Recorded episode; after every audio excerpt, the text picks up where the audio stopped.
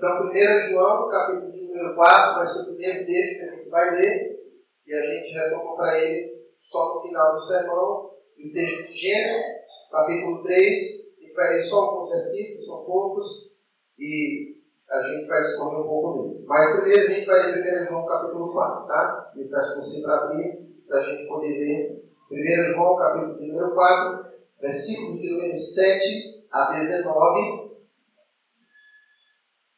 para a gente meditar sobre essa temática. Crente por amor ou por medo das consequências. Todos encontraram 1 João? Não é o Evangelho de João, é a primeira carta de João, que ela perto de Apocalipse, tá bom? Vai nos dizer assim a palavra de Deus. 1 João, capítulo 4, verso 7 a 19. Amados, amemos uns aos outros, porque o amor procede de Deus. E todo aquele que ama é nascido de Deus e conhece a Deus. Aquele que não ama não conhece a Deus pois Deus é amor. Nisto se manifestou o amor de Deus em nós, em haver Deus enviado o seu Filho unigênito ao mundo para vivermos por meio dele. Nisto consiste o amor, não em que nós tenhamos amado a Deus, mas em que ele nos amou e enviou o seu Filho como propiciação pelos nossos pecados. Amados, se Deus de tal maneira nos amou, Devemos nós também amar uns aos outros. Ninguém jamais viu a Deus. Se amarmos uns aos outros, Deus permanece em nós e o seu amor em nós aperfeiçoado. Mateus, baixa o do teclado e dos dois primeiros microfones, por favor. Obrigado. Deixe só o microfone 8, caso esse aqui pare, eu vou utilizar ele. Versículo de número 13. Nisto conhecemos e permanecemos nele, e ele em nós, em que nos deu o seu Espírito. E nós temos visto e testemunhamos que o Pai enviou o seu Filho como Salvador do. Aquele que confessar que Jesus é o Filho de Deus, Deus permanece nele e ele em Deus. E nós conhecemos e cremos no amor que Deus tem por nós. Deus é amor e aquele que permanece no amor permanece em Deus e Deus nele. Nisto é em nós aperfeiçoado o amor, para que no dia do juízo mantenhamos confiança, pois segundo ele é, também nós somos neste mundo. No amor não existe medo, antes o perfeito amor lança fora o medo. Ora, o medo produz tormento, logo, aquele que tem não é aperfeiçoado no amor. Nós amamos porque Ele nos amou primeiro. Amém? Vamos orar. Pai amado, querido, que privilégio nós temos, como já foi dito aqui, de cultuar um Deus tão grande como o Senhor. Sabemos, ó Deus, que fomos criados para o louvor da tua glória o Senhor não é carente de nós, mas nós somos extremamente necessitados do Senhor. Deus, Tu és bem-vindo neste lugar. Que o Teu Espírito ministre poderosamente aos nossos corações. Que haja, Deus, nesta noite transformação. Nesta noite, ó Deus, haja edificação. Pai, sabemos que a Tua palavra é o poder do Senhor. Pai, nos impacta por meio dela. Senhor, que nesta noite a grandeza do teu amor e da tua obra na cruz do Calvário possa mudar a nossa história, possa mudar a nossa conduta, possa mudar a nossa vida. Abençoe, Deus, todos quanto aqui se encontram, bem como também, ó Deus, todos quanto nos assistem pela internet neste momento. Que a tua graça, Deus, inunde este lugar e transborde nos nossos corações de maneira que nos leve a viver para o louvor da tua glória. E assim, Deus bendito, nós oramos ao Senhor, em nome de Jesus. Amém. Amém. Crente por amor ou por medo das consequências? Você tem medo de Deus? O que há no teu coração? Amor, medo? com mistura de amor, medo.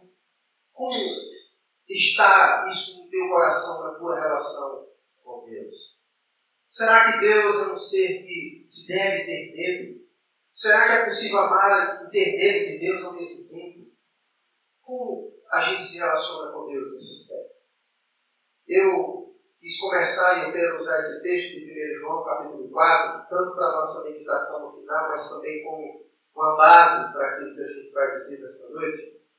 Porque João tinha um objetivo a escrever esta carta. Nós tivemos o prazer de estudar aqui na nossa escola bíblica, dominical, a carta de 1 João. E quem esteve aqui pode aprender que João escreveu esta carta para animar os irmãos. Havia uma heresia, que, falso ensino, que estava devastando a igreja de Jesus Cristo no primeiro século. Nós aprendemos que essa heresia era desvia do gnosticismo. Eu não vou entrar aqui nos detalhes do que significa o gnosticismo, porque não vem ao caso. Mas o que vem ao caso é que essa heresia estava acabando com a igreja, estava desviando muitas pessoas da fé.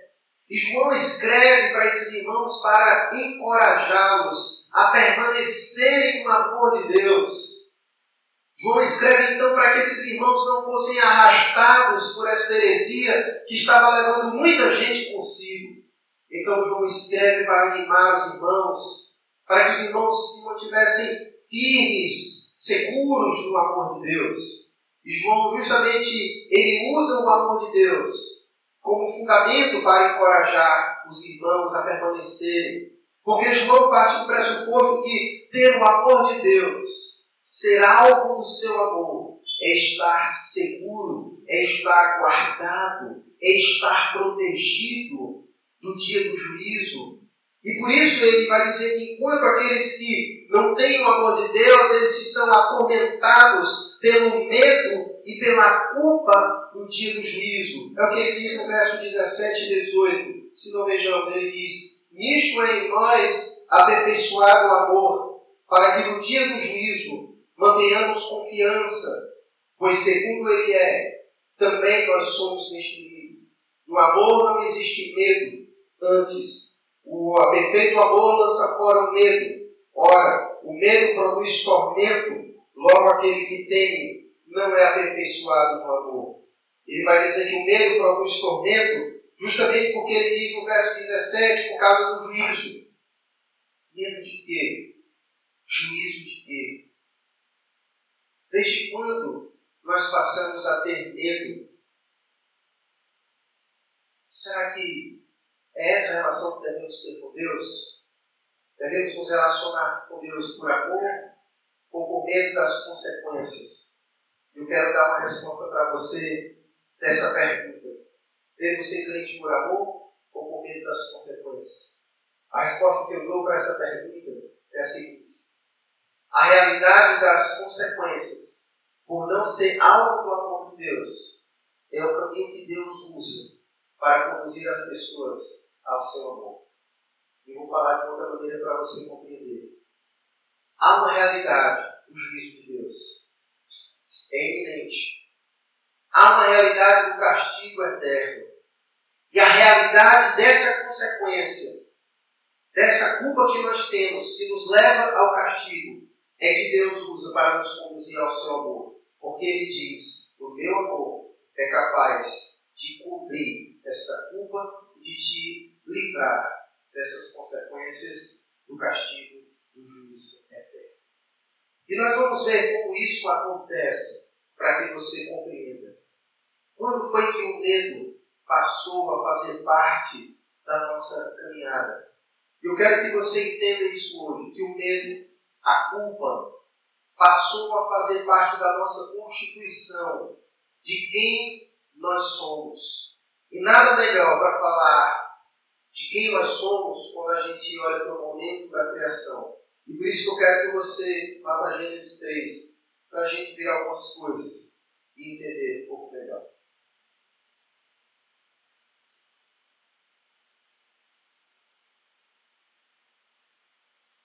Gênesis capítulo de número 3,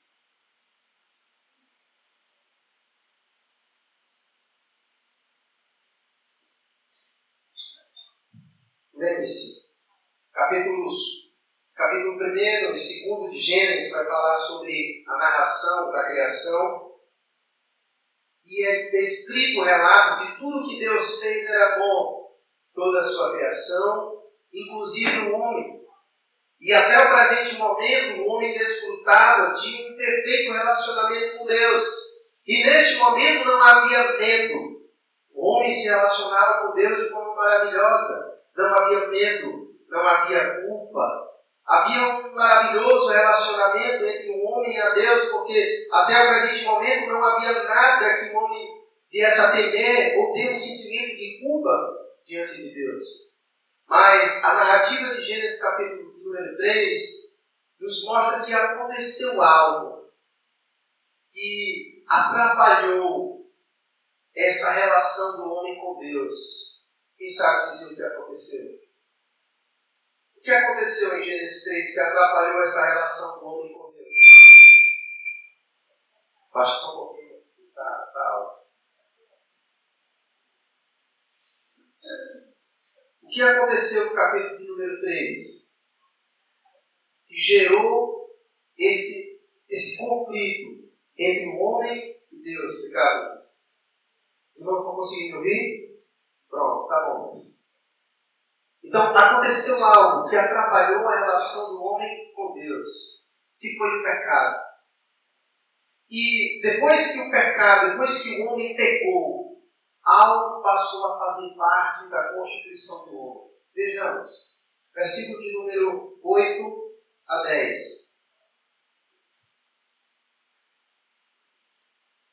Depois que o homem pecou, o versículo de número 8 vai dizer assim: Quando ouviram a voz do Senhor Deus, que andava no jardim pela mirada do dia, esconderam-se da presença do Senhor Deus, o homem e sua mulher, por entre as árvores do jardim. E chamou o Senhor Deus ao homem e lhe perguntou: Onde estás? Ele respondeu: ouvi a tua voz no jardim, e porque estava não tive medo e escondi. Eis então o primeiro relato de algo estranho na relação do homem com esse Deus que o criou. Até então era um relacionamento bom. O homem não se escondia de Deus, muito pelo contrário. O homem caminhava com Deus e tinha um perfeito relacionamento com Deus. Mas algo aconteceu que agora, em vez desse homem ir a Deus, ele se esconde de Deus, ele tem medo de Deus. E a pergunta a se fazer é: medo de quê? Por que, que Adão estava com medo de Deus? O que foi que ele fez para ter medo de Deus? Gênesis capítulo 3 vai dizer que Adão pecou contra Deus, ele lhe desobedeceu, porque Deus havia lhe dado uma ordem, Deus havia dito: olha, não coma daquela árvore, não coma o fruto daquela árvore. E Adão, então, teimosamente, ele desobedece a Deus. E Deus disse: se você comer, se você me desobedecer, haverá uma consequência. Qual era a consequência que Deus disse para Adão? Que lhe aconteceria? A morte. Então Adão estava com medo, porque ele sabia das consequências da sua desobediência.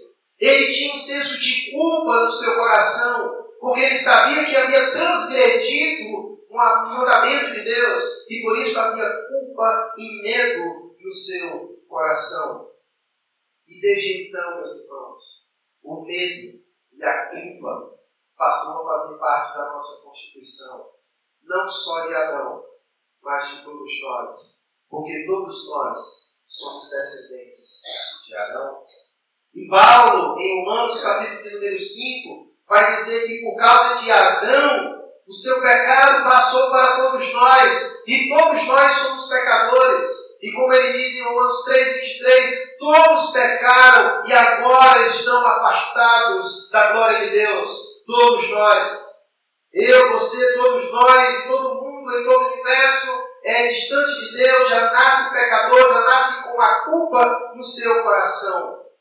E por isso a culpa e o medo e Paulo vai dizer em Romanos 6, 23, que a consequência desta culpa, da nossa culpabilidade, que o salário do pecado é a morte. E é por isso que nós temos medo. E a morte chega a nós porque nós somos culpados diante de Deus. Caso contrário, ninguém morreria. Se morremos, é porque somos culpados. E por isso há medo de uma consequência real. A culpa, e por isso nós sofremos a consequência da culpa. E desde então, o homem tenta livrar-se dessa culpa e do medo, porque ele é atormentado pela culpa e pelo medo. Vejamos qual foi a estratégia de Adão para tentar livrar-se dessa culpa e do medo que lhe afligia. Versículo número 7. Esse texto de Gênesis.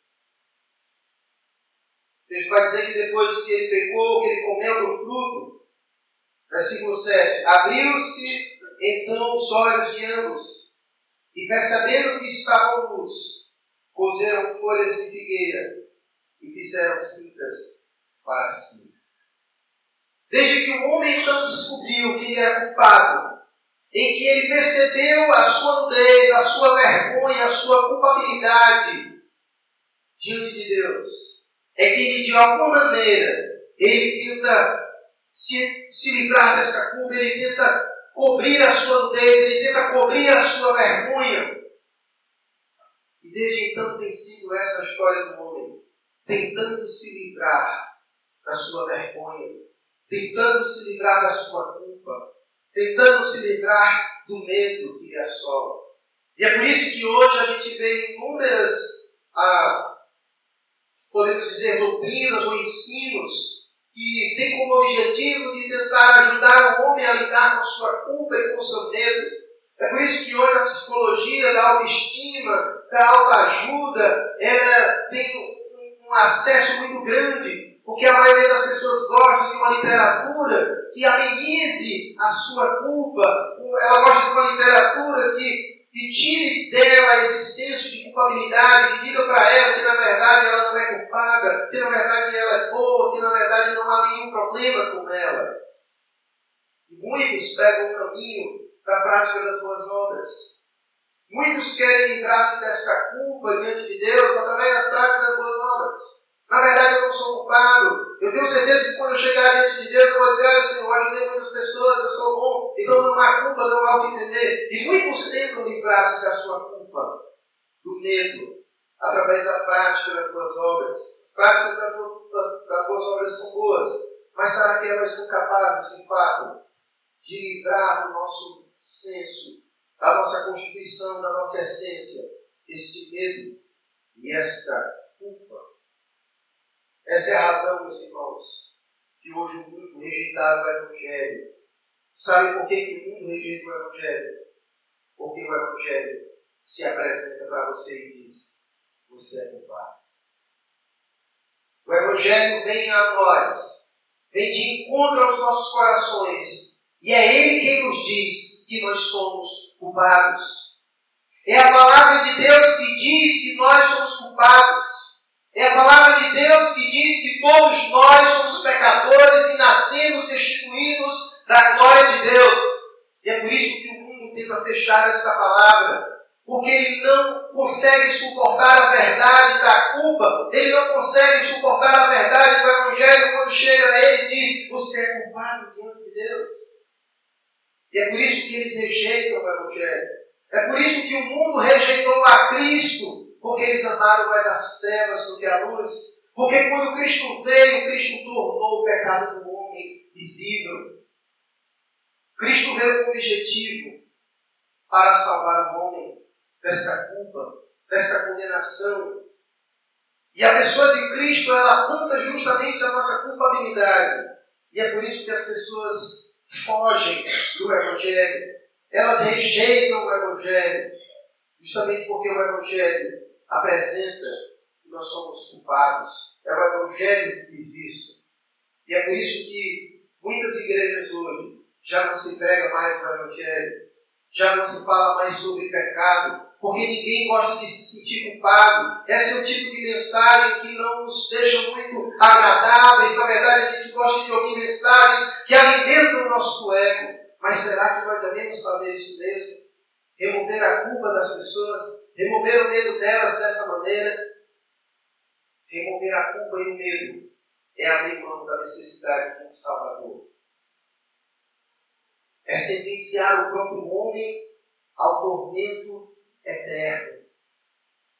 Se você diz para o homem que não há nenhum problema com ele, então não precisa esse salvo de nada. Não há culpa, não há problema, não há medo, há necessidade de Cristo. Cristo morreu em vão. Se Deus teve que ir a este mundo para morrer na cruz, é porque algo, de fato, está acontecendo e acontece entre nós e Deus. Entre nós e Deus. A grande verdade, irmãos, é que é impossível para o homem remover por si mesmo a sua culpa. É impossível para o homem remover por si mesmo a sua culpa. Mas ainda bem que os impossíveis para o homem são possíveis para Deus. Ainda bem que os impossíveis para o homem são possíveis para Deus. Olha o que Deus fez no versículo 21. Adão tentou cozer para si folhas, tentou cobrir a sua vergonha com folhas, porque não suportava lidar com a sua vergonha e nudez. Mas ele não conseguiu êxito. Porque o homem não consegue por si mesmo encobrir a sua vergonha a sua nudez, se não for Deus que faça isso. Olha o versículo de número 21. Fez o Senhor Deus vestimentas de peles para Adão e sua mulher, e os vestiu. Deus chegou para Adão, não tem essa narrativa, mas obviamente poderíamos inserir um diálogo, onde o Senhor viu Adão com folhas tentando encobrir a sua vergonha, e Deus disse: Que é isso, rapaz? Você não consegue fazer isso, não. Venha cá que eu que farei isso. Eu é que irei cobrir a sua vergonha. E texto vai dizer que então o Senhor veste eles com, com vestes de peles. E a questão a ser vista nesse texto é que, até o presente momento, não havia nenhum relato de morte na criação. E quando a gente olha para esse versículo 21, a gente já vê uma morte. Deus teve que matar animais para vestir Adão porque o texto vai dizer que o Senhor vestiu com peles. Peles de quê? De gente? Não, de animais. Então você percebe que a maneira de encobrir a vergonha do homem é alguém morrendo para encobrir a vergonha do homem. E é por isso que você vê Deus estabelecendo em todo o Antigo Testamento o sacrifício. Deus vai dizer, para que você possa se livrar, aplacar um pouco esta culpa, este medo que você tem, é necessário você sacrificar um animal. E é por isso que então a gente vê em todo o Antigo Testamento Deus estabelecendo sacrifício de animais. Era o sacerdote que matava o animal para nos livrar da culpa, para nos livrar do pecado, do medo. E a gente sabe que esse sacrifício não era um sacrifício perfeito, porque constantemente o sacerdote tinha que ficar matando, matando, matando, matando animais o tempo inteiro para aplacar a ira de Deus diante da nossa culpa. Mas a grande verdade é que desde o início, quando Deus disse: Eu vou matar um animal para vestir vocês, e Ele instituiu isso no Antigo Testamento, a grande verdade é que esse sacrifício apontava para um sacrifício maior por isso que quando João Batista vê Jesus, ele diz: Eis o Cordeiro de Deus que tira o pecado do mundo. Eis ele que tira o pecado do mundo. Eis aquele que é capaz de livrar o homem da sua culpa e do seu medo. Por isso que o autor de Hebreus, no capítulo 9, versículo 28, ele vai dizer que Cristo é o sacrifício perfeito, o único sacrifício sem precisar de repetições. Ele é o Cordeiro de Deus que tira o pecado do mundo, que cobre a vergonha do homem, que nos livra da culpa, que nos livra da nossa, do medo e das consequências. Por isso, a mensagem proclamada é: arrependam-se, convertam-se, ou seja, voltem-se para Jesus. Por que arrependam-se? Por que convertam-se? Por que se voltem para Jesus? Porque Ele é o único capaz de nos livrar desta culpa e do medo Porque foi na cruz do Calvário que Cristo redimiu cada um de nós. Em Isaías capítulo 53, versos 4 e 5, vai dizer assim: Ele tomou sobre si as nossas enfermidades e as nossas dores. Ele é o ferido de Deus. Ele foi traspassado pelas nossas transgressões e moído pelas nossas iniquidades. E o castigo que nos traz a paz estava sobre ele, e pelas suas pisaduras nós fomos sarados não há mais culpa. Não há mais culpa. Não há mais medo. Porque o castigo que estava sobre nós, da nossa culpa, foi transferido para Ele. E o castigo que era para ser nosso, foi para Ele. E através do seu castigo, Ele nos dará paz. Não há mais culpa, não há mais medo. O sacrifício de Cristo é suficiente para nós. É por isso que Paulo vai dizer em Romanos 8, 8 1, não há mais nenhuma condenação para aqueles que estão em Cristo Jesus. Ele vai dizer em Colossenses 2,14 que o escrito de dívida foi cancelado, não há mais nenhuma dívida nossa diante de Deus, não há mais aquele escrito de culpa que nos condenava diante de Deus. Cristo eliminou tudo isso. Por isso, Paulo vai dizer em Romanos 5,1: justificados, pois, mediante a fé em Jesus Cristo, temos paz com o Senhor. Temos paz com o Senhor. Não há mais culpa. Não há mais medo. Cristo Jesus, Ele é esse que tira. E nele não há mais culpa, não há mais medo. O sacrifício de Cristo é suficiente nós. E não precisa que façamos nada a mais para isso. Ó, vai dizer em Efésios capítulo 2, verso 8 e 9, que somos salvos pela graça e isto não vem de nós, é dom de Deus para que ninguém se glorie. Você não precisa fazer nada para se livrar da culpa e do medo. Cristo já fez tudo. Cristo já fez tudo. Nele não há mais medo. Nele não há mais culpa alguma. Só os Cristo, somente Cristo é capaz nos dar esta paz, de nos livrar culpa e desse medo. Quem está em Cristo, no seu amor, não tem medo de Deus. Pelo contrário, em vez de se esconder como Adão, em vez de fugir como Adão, aquele que está em Cristo, em vez de se esconder de Deus, agora ele vai ao encontro de Deus, não foge de Deus, vai ao seu encontro, porque por meio de Cristo foi nos dado livre acesso a Deus, e agora a gente não se esconde, agora a gente vai com intrepidez e entra no Santo dos Santos e desfruta da presença do Senhor. Não há mais o que se esconder, não há mais culpa, não há mais medo, não há por que fugir de Deus. Agora, em Cristo, nós somos introduzidos na Sua magnífica presença. E agora o Senhor não nos vê mais como culpados, mas o Senhor nos vê como filhos. Ele nos chama como filhos e podemos desfrutar da sua companhia. Que maravilha, irmãos. Que maravilha. Que bênção é estar em Cristo Jesus. E foi isso que João quis dizer para os irmãos. Foi isso que João quis dizer, 1 João capítulo 4. Foi isso que João quis dizer para os irmãos quando ele escreveu. Ele quis encorajar esses irmãos a permanecerem em Cristo, a permanecerem no amor de Cristo, porque o amor de Cristo lança fora todo o medo, porque o amor de Cristo lança fora a culpa, porque o amor de Cristo faz isso, nos livra do juízo, no dia do juízo não há mais tormento, não há mais medo, não há mais o entender, porque aquele que é algo do amor de Deus é agraciado por Ele, e por isso Ele lança fora todo o medo. Se agora, se antes nós fugíamos de Deus, porque tínhamos medo de Deus, se agora nós vamos a Ele, isso é uma prova de que primeiro Deus veio a nós. Quando Adão pegou, nós vimos no texto que ele fez o quê? Fugiu, se escondeu de Deus. E quem foi atrás de Adão? Deus. Deus sempre vem ao nosso encontro, Deus. Deus percorreu céus e terra para vir ao nosso encontro.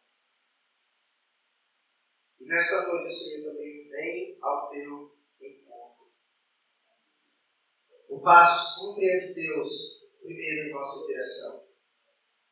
Por isso, João vai dizer no verso 19: Nós o amamos por quê?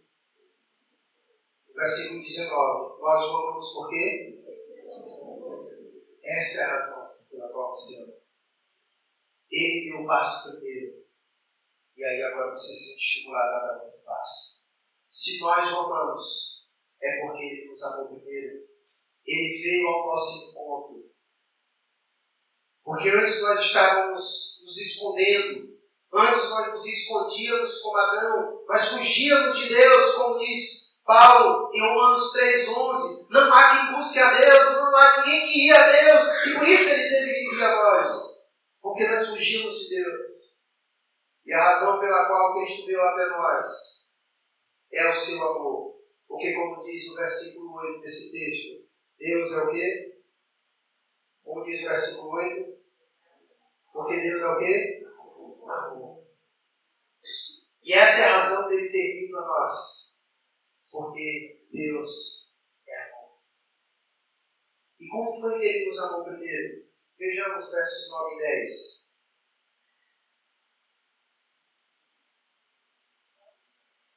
Nisto se manifestou o amor de Deus em nós, em haver Deus enviado o seu Filho unigênito ao mundo, para vivermos por meio dele.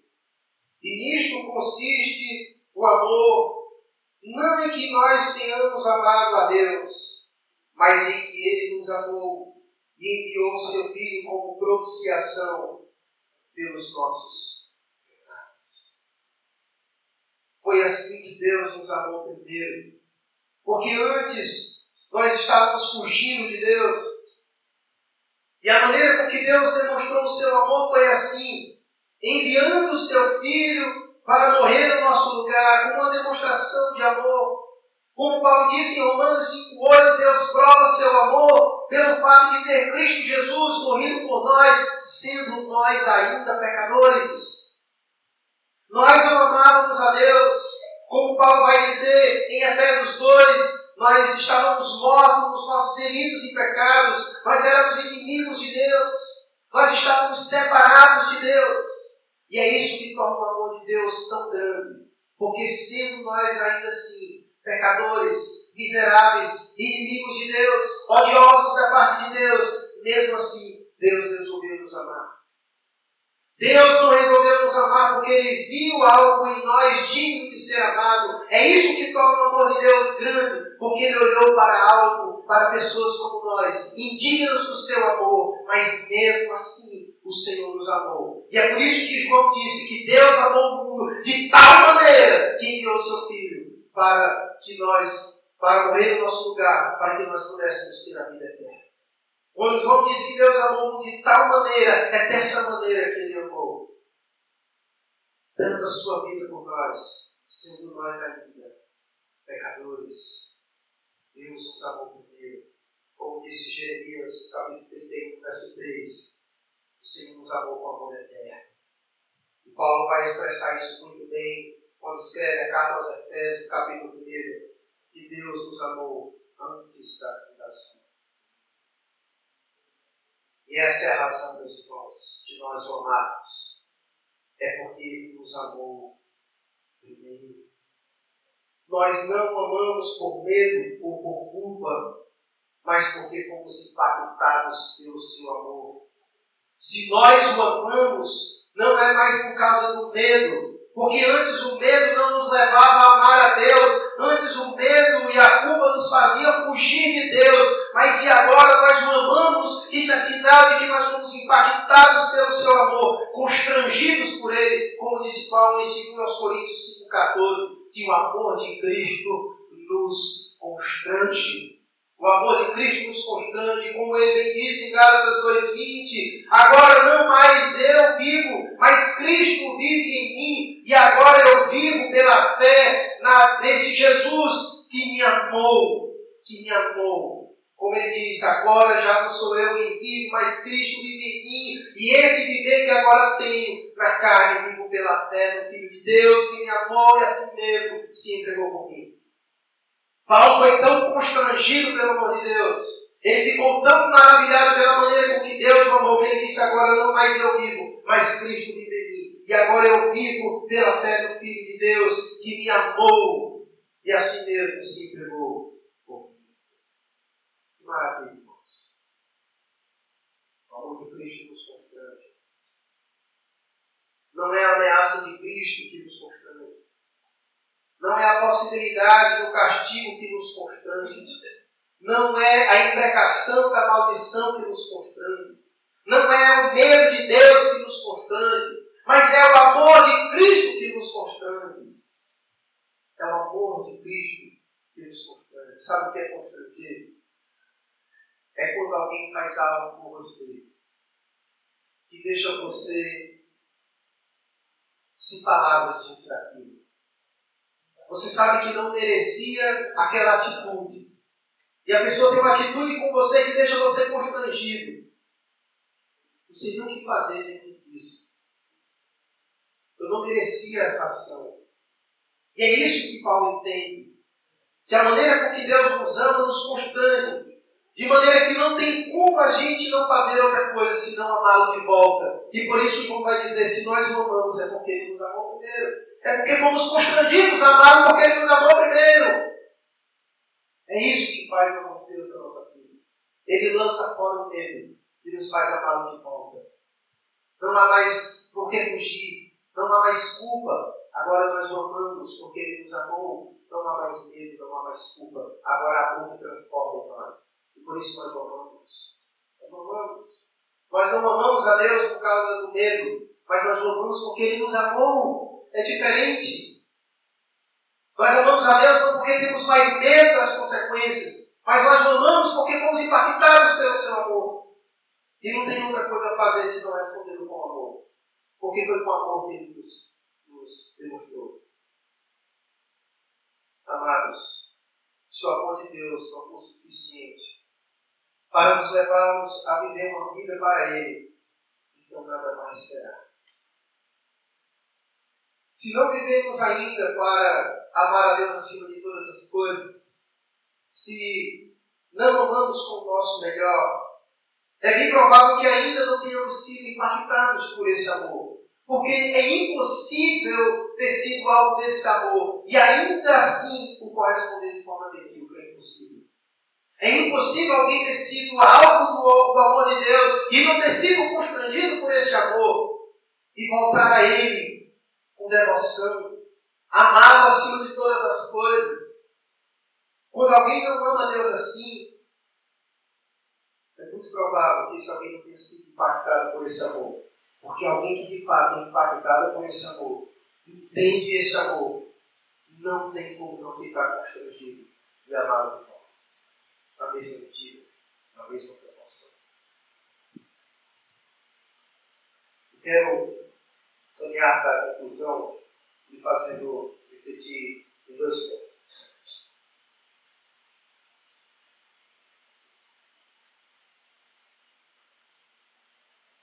Quantos aqui já foram impactados por esse amor de Deus? Quantos aqui foram impactados por esse amor de Deus? Se você já foi alvo do amor de Deus, essa palavra para você. Lance fora o medo, hoje mesmo. Porque se no teu coração há amor de Deus, não há espaço para o medo. Não tem como ocupar o mesmo espaço. João vai dizer que quando o amor de Deus chega no nosso coração, ele lança fora tudo. Ou é amor, ou é medo que tem no teu coração. Essas coisas não há espaço para elas. O amor de Deus é tão grande que não há mais espaço para coisa alguma. Se você já foi algo amor de Deus, lance fora o medo hoje mesmo. E não tema nada. Não tenha o que ter medo. Não há mais culpa para você. Descanse em paz. Descanse no sacrifício de Cristo. Nada mais pode te separar dele. Não há mais culpa, não há mais consequência, não há mais nada que te faça se separar dele, se você já foi algo desse amor do. E é isso que Paulo vai dizer em Romanos 8, a partir do versículo 35, ele diz: Quem nos separará do amor de Cristo? Será tribulação, ou angústia, ou perseguição, ou fome, ou nudez, ou perigo, ou espada. Em todas estas coisas, porém, nós somos mais que vencedores por meio daquele que nos amou. Porque eu estou bem certo, Paulo disse, de que nem a morte, nem a vida, nem os anjos, nem os principados, nem as coisas do presente, nem do porvir, nem os poderes, nem a altura, nem a profundidade, nem qualquer outra criatura poderá separar-nos do amor de Deus que está em Cristo Jesus, o nosso Senhor. Como diz o hino do HCC no 417, que segurança sobre Jesus. A segurança Há segurança quem foi alvo do amor de Deus. Não há medo, não há culpa, não há consequência, não há mais nada que possa nos separar do amor de Cristo. Como o Senhor Jesus disse em João 10, 28, Eu lhes dou a vida eterna, jamais perecerão, e ninguém as arrebatará da minha mão, diz o Senhor. Ninguém, ninguém, ninguém que foi alvo do amor de Deus é capaz de removê-lo dele mesmo. Ninguém. Agora, não use esta convicção para dar ocasião à carne.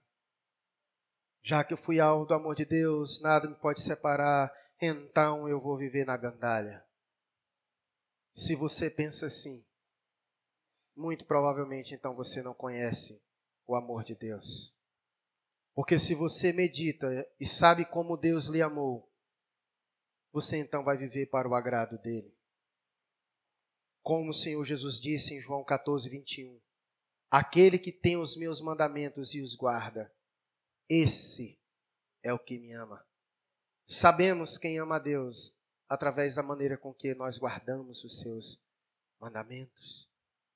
Então, ter segurança em Jesus não quer dizer permissão para uma vida libertina, para viver em libertinagem. Muito pelo contrário, nós temos segurança em Jesus e agora nós vivemos para o louvor da Sua glória. E se você entrou hoje aqui atormentado pelo medo, não sabe para onde vai, ainda é uma incógnita no seu coração, não se sente digno do Senhor, se fechar os seus olhos hoje quando você se encontrar com o Senhor, o que você acha que ouvirá dele? Se há dúvida no seu coração, se há medo no seu coração, hoje é o momento de você receber a Cristo como Senhor e Salvador de sua vida, para que seja lançado fora todo medo e você possa dormir em paz, em saber que se hoje mesmo for o momento de você fechar seus olhos, você será recebido pelo Todo-Poderoso e ouvirá dizer: Vinde bendito do meu Pai, para o reino que está vos preparado. Só o amor de Cristo é capaz de lançar fora o medo. É a cura, é a salvação, como ele diz no versículo 15 e 16. João vai dizer: aquele que confessar que Jesus é o Filho de Deus, Deus permanece nele e ele em Deus. E nós conhecemos e cremos no amor que Deus tem por nós. Deus é amor, e aquele que permanece no amor permanece em Deus, e Deus nele. Aquele que confessar a Jesus, o Filho de Deus, Deus então permanece nele, e ele em Deus. Se você ainda não confessou a, a Cristo, se você ainda não recebeu como Senhor e Salvador de sua vida, hoje é o dia. A consequência é real. Há uma culpa real sobre nós. Nós somos pecadores de nascença.